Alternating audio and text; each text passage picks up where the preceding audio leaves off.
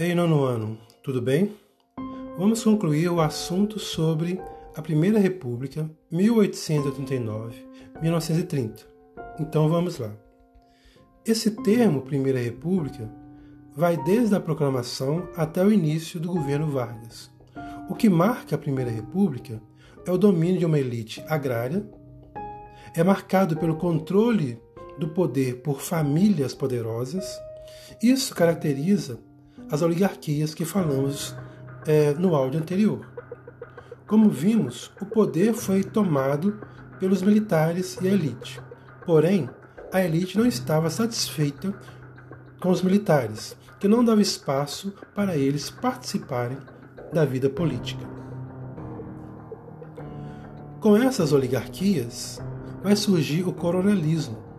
O coronelismo é o controle de famílias poderosas em cada região. Esse chefe da família tinha o título de coronel, mas não era militar. Ele controlava toda a vida política local, interferia nas eleições com o chamado voto de cabresto. O coronel obrigava as pessoas a votar no candidato que era do seu interesse. Ele fazia isso dando aquilo que era do interesse das pessoas e às vezes forçava as pessoas a votar em determinado candidato. Política dos governadores. Pelo fato que o Brasil tinha várias famílias poderosas, era difícil governar. Para conseguir ter o controle de tudo, o presidente Campos Salles cria a política dos governadores. Essa política funcionava pela troca de favores o presidente dava dinheiro para o governador, que era seu aliado. Esse governo, esse governador, repassava o dinheiro para os prefeitos, que também fazia parte do grupo, que por sua vez beneficiava a, regi a região é, dos coronéis aliados. Assim, os coronéis obrigavam o povo a votar no prefeito que ele queria, no governador que ele queria e no presidente que ele determinava. Assim, em cada região ficava uma família poderosa governando. Por isso, eles ficavam sempre no poder. Ainda hoje, isso funciona deste modo. A política do café com leite. Isso foi um momento de alternância é, de presidentes de São Paulo e Minas Gerais. Mas isso não funcionou tão bem assim, tá certo? Industrialização do Brasil.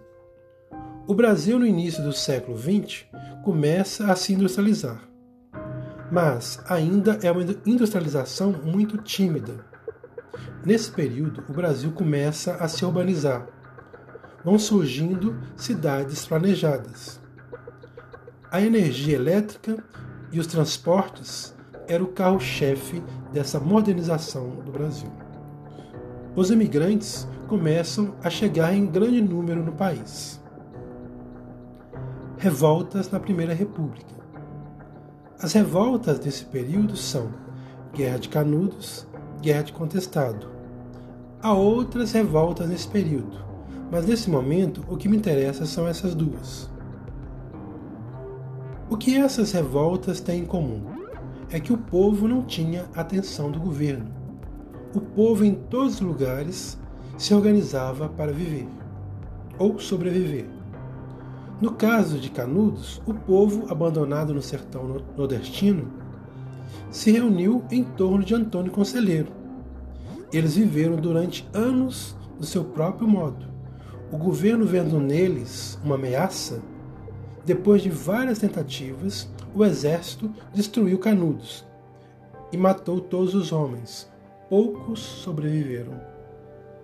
Já incontestado, no sul do país, o povo queria terra para plantar, mas essas mesmas terras foi cedida pelo governo a uma empresa estadunidense. Com a ajuda do exército, essa empresa matou e expulsou o povo da terra. Essas duas revoltas que usei para ilustrar como a República Brasileira não se preocupa com o povo.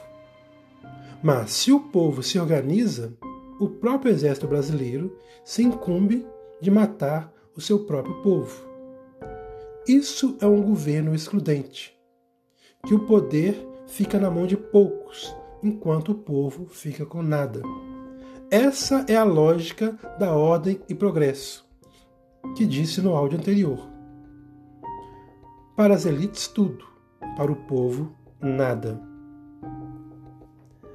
Nos próximos áudios, vamos falar sobre o fim é, da Primeira República e o início do governo Vargas.